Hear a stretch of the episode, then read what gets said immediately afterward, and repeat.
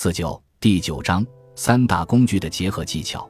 虽然我建议大家三大工具都分别试试看，以熟悉它们各自的效果，不过我认为这些工具一起使用的效果最好。即使本书用了不少篇幅描述这三大工具，但它们的操作过程本身却十分简短，也非常简单。你可以在五分钟内三项工具全用上。其实，经过多年练习。我可以在一分钟内同时使用三大工具。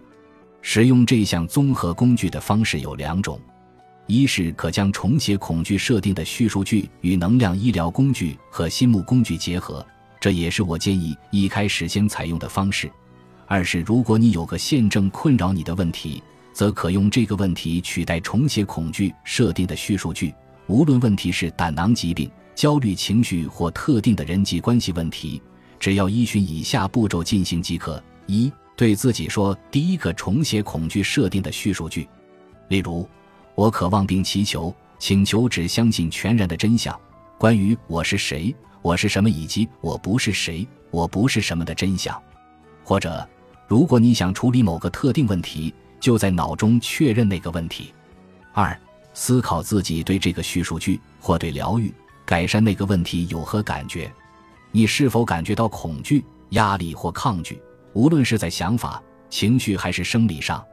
若是，则表示你有一段与该叙述句或问题有关的根源记忆内含恐惧，而这项综合工具将能帮助你从根源疗愈那份恐惧。若否，而你正在操作重写恐惧设定的叙述句，便可进行下一句，直到你真的感觉自己对该叙述句心生抗拒。三。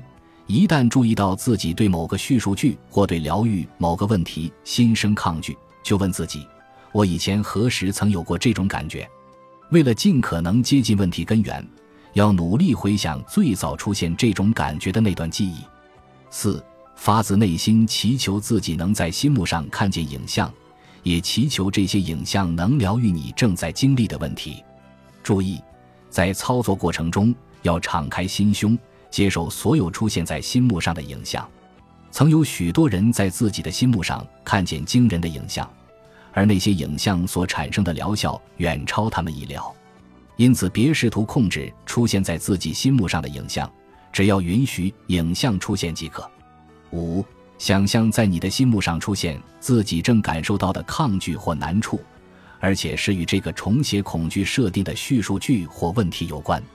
如果无法想象这股抗拒出现在心目上，或许可用比喻的影像代替，例如需要养分或照料的植物或动物，或者可以只想象自己正在感受的情绪，例如，若你的情绪是恐惧或焦虑，就想象恐惧或焦虑这几个字出现在你的心目上。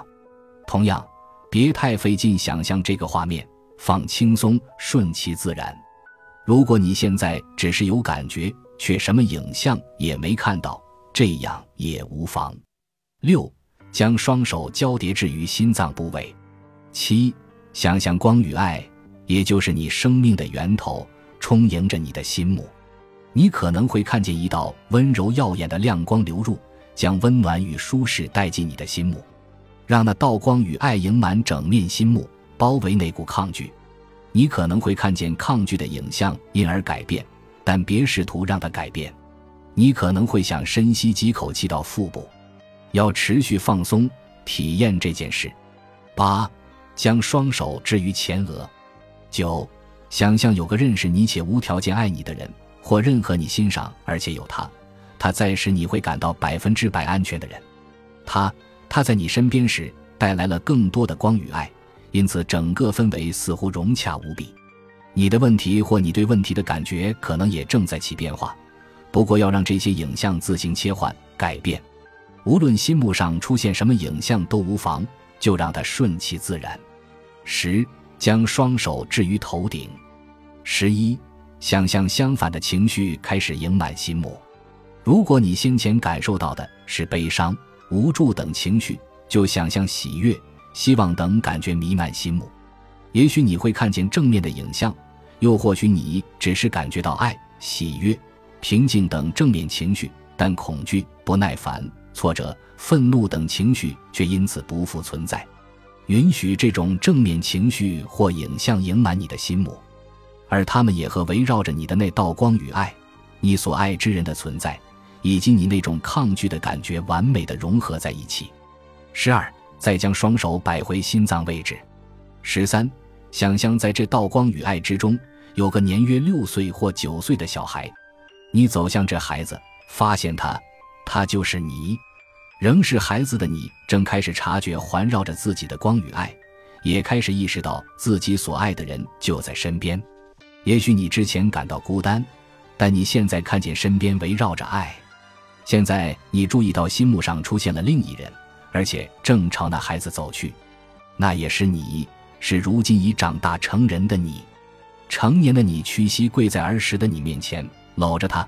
他说：“我爱你，现在没事了。”有我陪在你身边，你并不孤单，这不是你的错，从来都不是。那一刻，仍是孩子的你领悟到自己被深深的爱着。十四，继续接受这一切爱与光，你所爱之人的存在，以及成年后的你无条件的拥抱、疼爱儿时的你，这一切在你身边完美和谐的融合在一起。你知道自己被爱着，你知道自己很安全，你在自己身上。通过自己在心灵最深处感受到这份爱，在你感受、接纳这份爱时，要允许任何出现在心目上的影像就那样停留在那里。十五，最后，自腹部缓缓深吸一口气，微笑，轻轻睁开双眼，知道自己是被爱着的。